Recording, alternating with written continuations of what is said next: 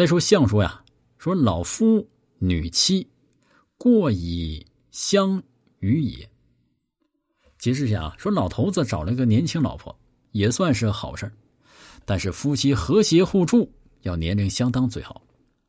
年轻老婆如果能够以温柔助夫，不会给老公带来不利；可如果妻子支持年轻力壮，不把丈夫放在眼里，或者助夫过度，老公承受不了，那也是麻烦，对吧？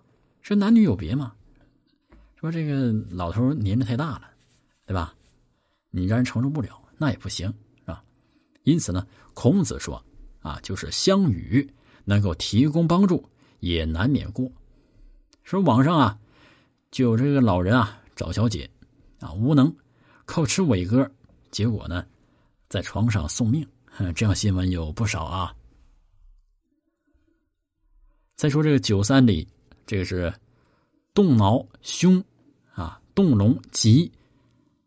说栋梁啊，不是塌弯，而是向上隆起，这是吉祥。但是这个大梁如果还有其他毛病，必会遭到这个毁吝。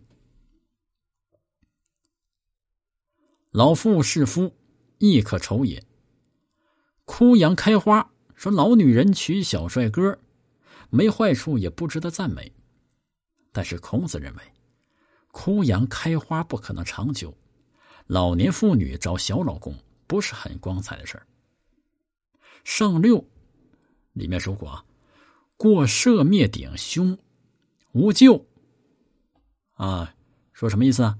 说这涉水过河呀，水淹过头顶，这过河之人是不是太过了，连命都不要，因此凶险。有人解释说，这个无咎啊，啊，做这个能善补过，即能无事。但是我认为啊。苏轼《东坡解义》对此卦解释很有意思，也许某种意义上更加符合易经的思想。他怎么解释呢？他把老夫少妻和老妇少男看作君臣关系，男的代表君主，女的象征臣下。